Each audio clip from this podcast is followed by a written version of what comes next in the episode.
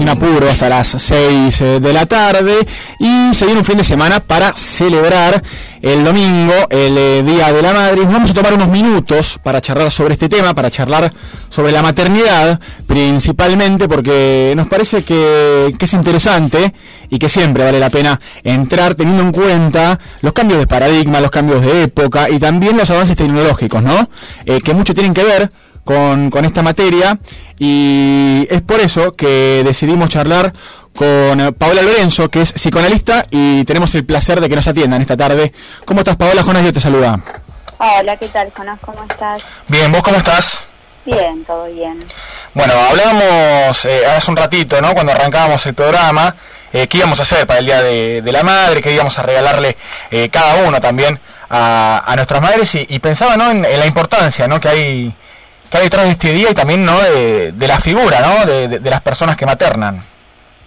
Sí sí recién decías esto de, las tecnologías y de lo nuevo no, no sé cómo lo habías pensado no pero como que se me vino esta idea de, si madre hay una sola no porque porque bueno hoy no no solamente están las madres biológicas no hay creo que ya todos nos dimos cuenta que hay muchas formas de maternar no sí. Eh, y de ser mamás eh, no, pensaba, pensaba en eso, ¿no? Como que por ahí, un psicoanalista diría rápidamente si madre y una sola para bien y para mal, ¿no? Claro. Eh, pero no, ¿no?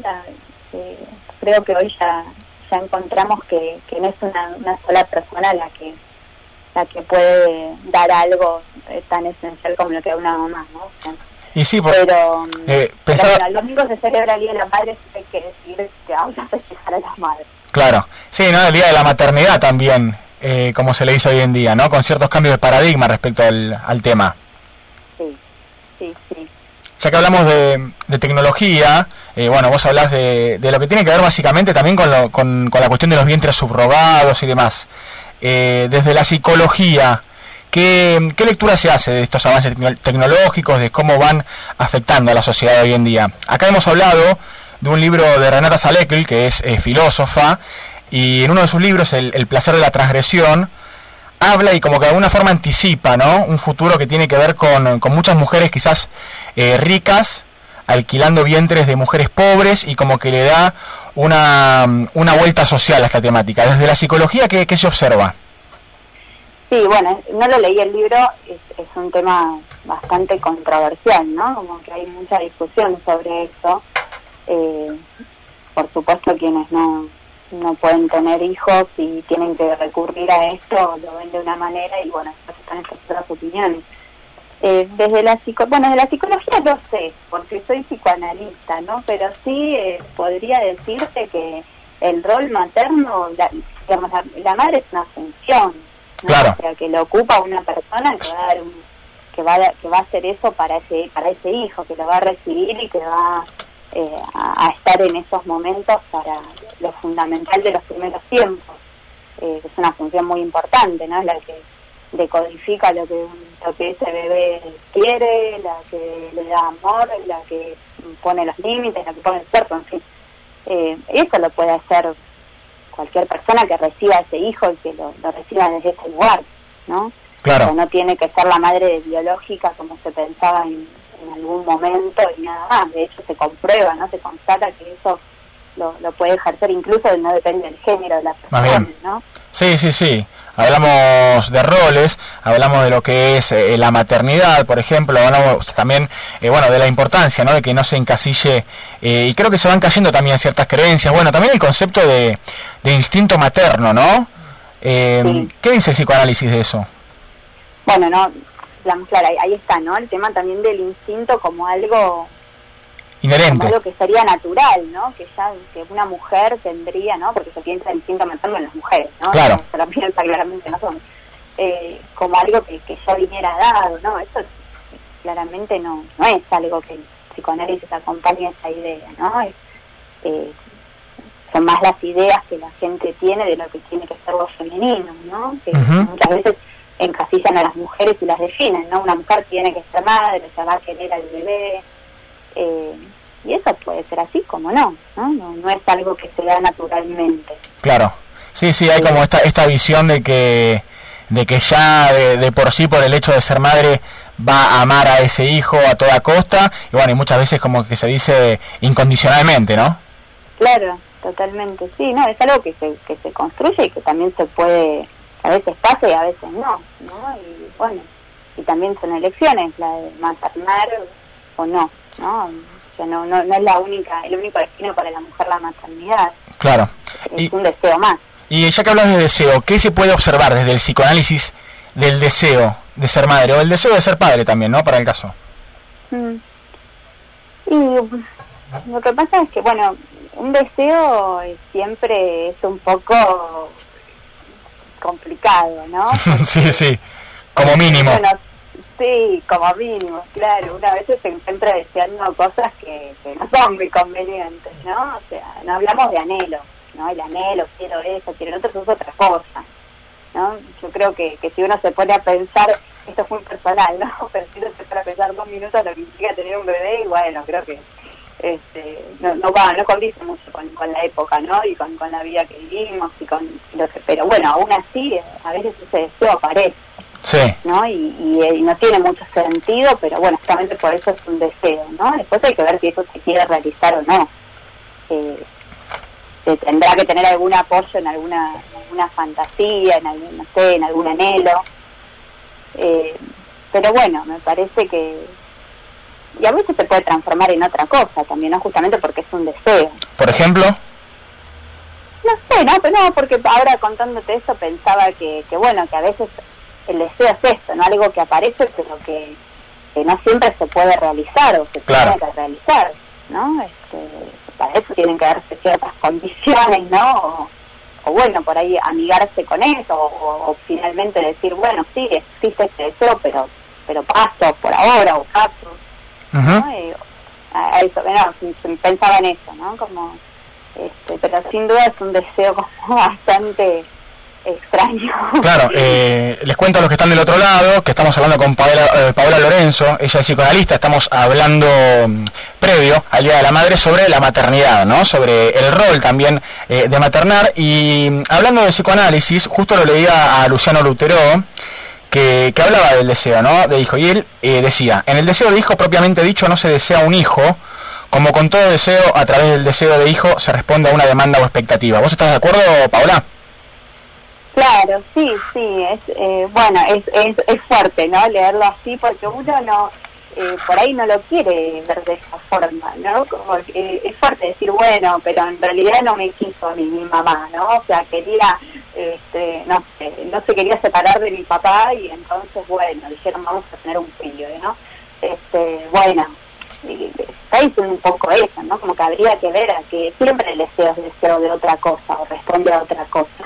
Claro. Pero sí, por eso cuando hablábamos al principio, ¿no? De que el deseo tiene sus su vericuetos, ¿no? No es tan lineal y tan, tan lindo como, como uno piensa, pero no por eso deja de ser algo que tiene su, su existencia, su valor también. Sí, también y, su parte, bueno, psicológica muy fuerte, ¿no? Eh, por lo general las, las personas gestantes, cuando, cuando atraviesan un embarazo, sufren un montón ¿no? de cambios en su organismo, eh, en sus hormonas también, bueno, y lo que tiene que ver con la psicología, ¿no? Imagino que, que también aparte esos cambios van cambiando con la época, digo, ¿no? Imagino que una mujer o una persona eh, eh, gestante no, no va al, em, a hacer terapia, digo, por lo mismo que quizás lo hacía hace muchos años. No sé vos cómo lo ves, Paola, quizás estoy equivocado. pues, sí, es interesante lo que decís, puede ser, ¿no? Sí, yo creo que incluso ahora que se está pensando más en todas estas cosas, ahí está un poco más abierto, ¿no? Que, a que las mujeres no sientan tanta presión, ¿no? Esto de la idealización del embarazo, ¿no? Como se habla de las personas gestantes, de que, bueno, tiene que ser todo todo hermoso, y bueno, que la vida que llevas en el vientre, ¿no? Como que, bueno, ahora está un poco más normalizado. Igual hay algo que sigue ocurriendo, ¿no? Como la ansiedad que despierta el embarazo en una mujer, eh, y cómo lo vive, o sea, más allá de que la época acompañe un poco más en, que no nos exijamos tanto, cosas que siguen pasando, ¿no? Claro. Bueno, por ejemplo, la violencia obstétrica, ¿no? Algo que sigue sucediendo muchísimo. Sí, sí, bueno, claro, lo, no, no podemos negar que esas cosas aparecen y refuerzan también cosas que ya de por sí le pasan a la mujer, ¿no? Sí, sí, sí. Con violencia obstétrica o sin, toda la ansiedad que una mujer siente durante el embarazo, el momento del parto, la culpa si algo sale mal, que siempre termina como de alguna forma echándosela a ella misma, ¿no? Eh, y que encima puedan ocurrir estas cosas donde de repente desde la parte médica no, no es protegida o no pasan las cosas como tendrían que, pasar, ¿no? Con respeto y demás, sí, claro, refuerzan aún más todo eso, ¿no? Pero ya hay algo que de por sí eh, ya es angustiante y, difícil, ¿no? De atravesar eso, porque, bueno, es, es un cambio bastante importante, ¿no? Claro. Sí, eh, además estaba, estaba pensando, estamos hablando con Paula Lorenzo, psicoanalista, sobre, sobre la maternidad.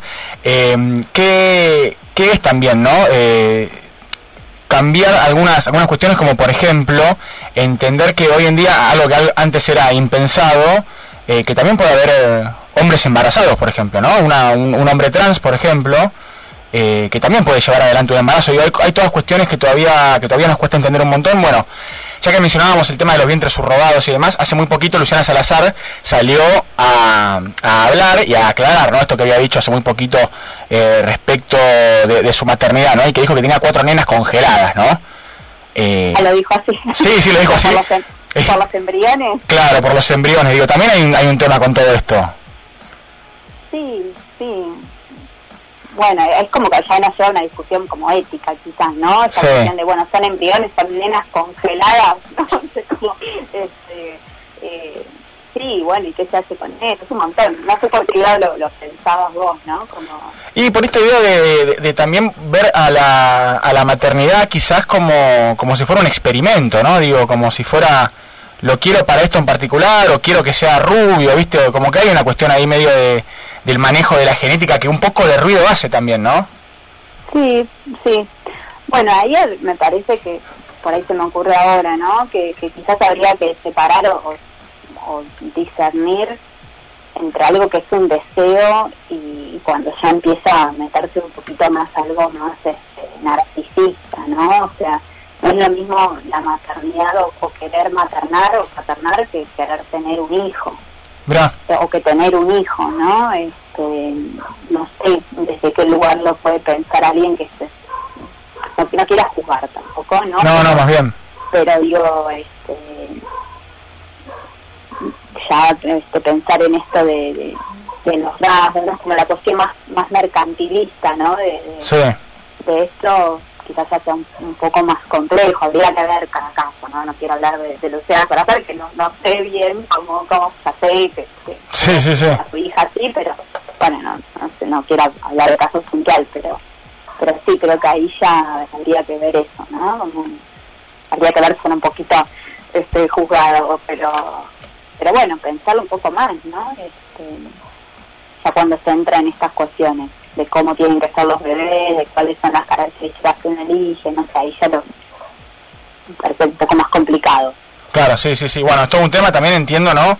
Eh, que llevar adelante una, una adopción en Argentina es algo muy complicado, eh, donde, bueno, obviamente hay un montón de requisitos y un montón de, cuestiones y, y trámites que llevan años, años y años. Digo, ¿vos, vos lo ves así también? ¿Es, ¿Es realmente tan complicado en Argentina adoptar un niño como se cree?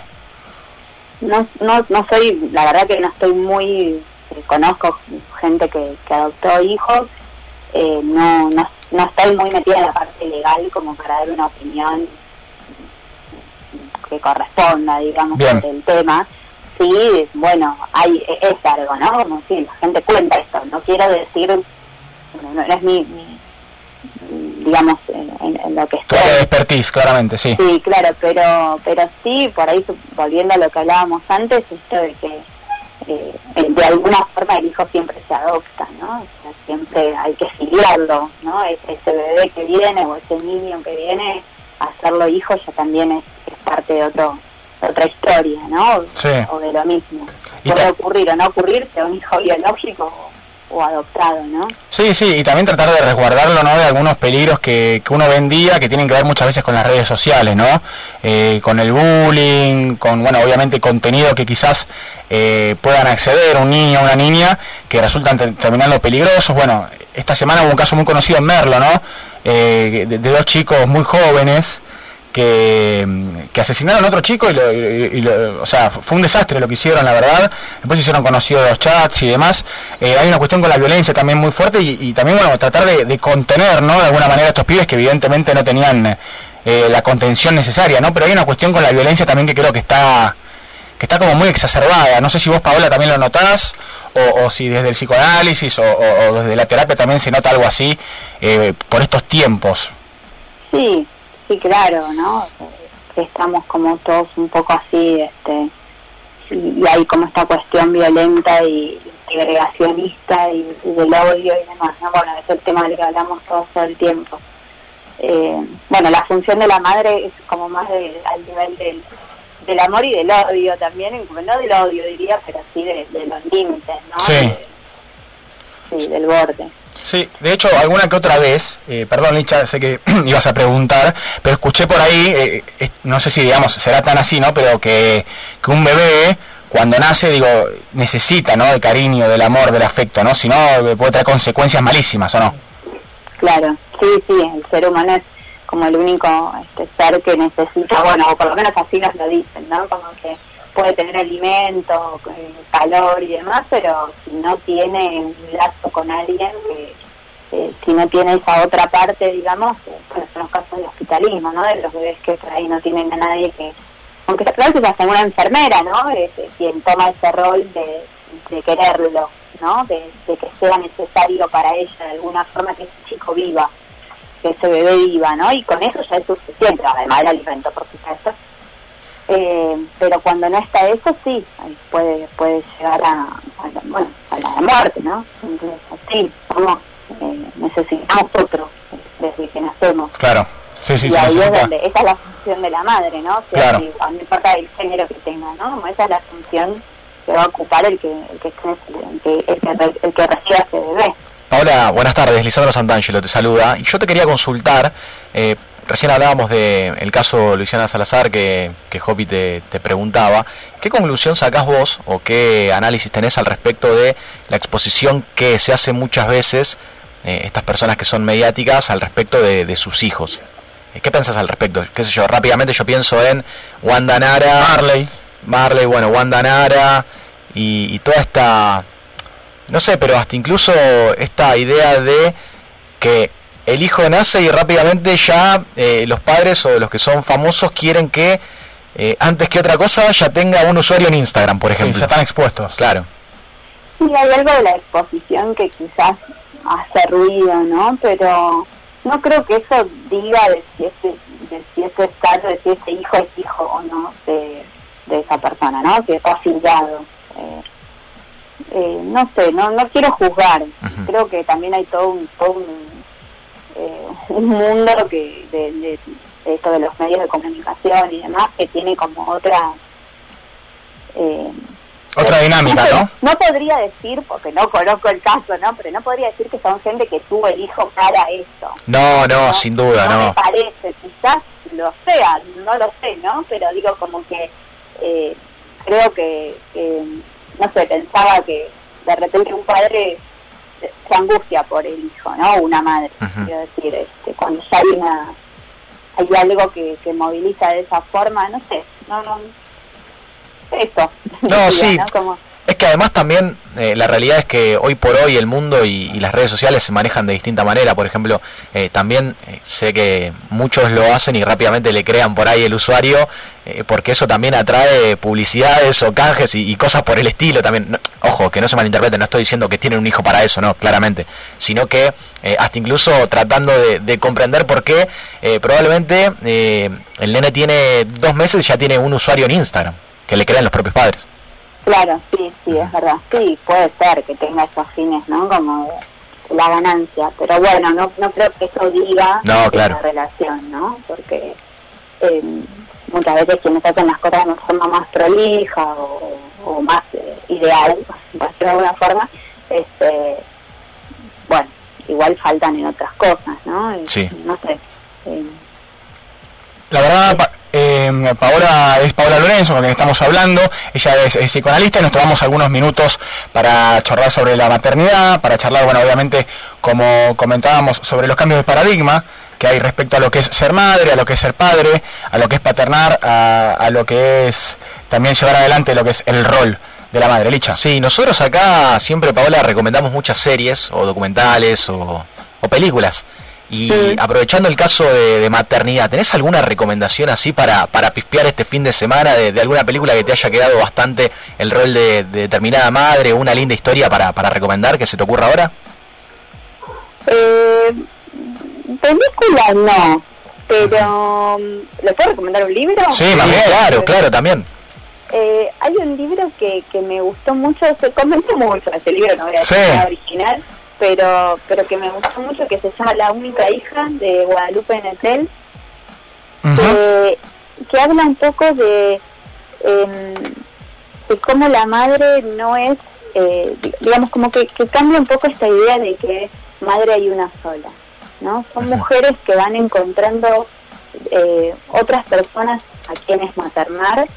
Una, niñera que de repente eh, toma a ese bebé que cuida de una forma muy especial, eh, una vecina con el vecinito, ¿no? Una mujer con el vecinito, con la hija del vecino, de la vecina, y, y que encuentra otra forma de hacerse compañía y de vivir y de, vivir la maternidad.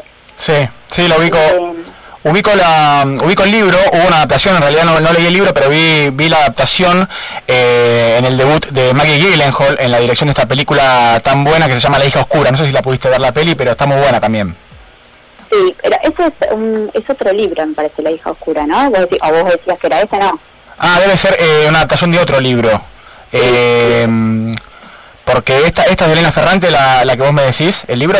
No, es de Guadalupe. Ah, ok, ok, pensé que hablabas de eso. La hija oscura es de, es de un libro de Elena Ferrante, que excelente también. Creo que también habla un poco de eso, ¿no? Sí, sí, por ahí se mete un poquito más en, en, una relación por más conflictiva entre madre e hija, pero, pero está muy buena también. Sí. Bueno, eh, ¿puedes eh, recordar el libro, cómo se llama? se llama La única hija de Guadalupe Netel. Me parece que aparte tiene como un mensaje bastante esperanzador, ¿no? Y bastante eh, nuevo, ¿no? De, de idealizar la crianza, que la madre es la única que puede dar algo especial y bueno. Se corre, ¿no? Un poco, un poco de ese lugar. Y sobre todo por estos tiempos, ¿no? sí.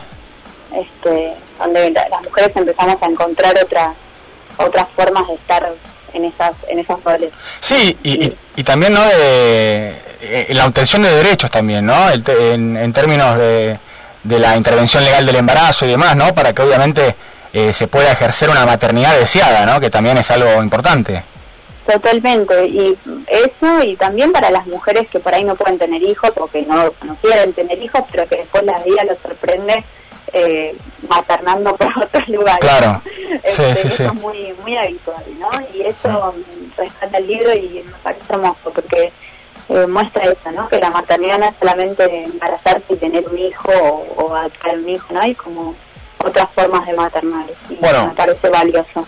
Claro, recién eh, justo estaba pispeando algunas cosas en las redes sociales y también en, los portales y hay ya casos y fallos de justicia que reconoce casos de, triple filiación. En esto hablando un poco con lo que decía eh, Jonás al respecto de la obtención de derechos, están más ligados a, tal vez eh, proveer de alimentos que probablemente su familia o, la biológica o, la de origen, mejor dicho, no, no pueden proveerle. Entonces, hasta incluso la justicia también se está adaptando a esto de casos de triple filiación. Sí, totalmente, sí, sí, leí, leí sobre eso, sí, es muy interesante. Veremos con el tiempo cómo, cómo eso, me parece súper interesante y bueno, es lo que vimos. Paola, muchas gracias por tu tiempo. No, por favor, gracias a ustedes. No, la verdad, un placer. Eh, Paola Lorenzo, eh, en el aire de Sinapuro, psicoanalista. Lindo tomarse un ratito para charlar sobre esto, sobre los cambios, ¿no? Eh, que van sucediéndose con los años, con algunos discursos también que antes eran hegemónicos, bueno, empiezan a, emerger otros que, que dicen lo contrario, que toman otros puntos de vista también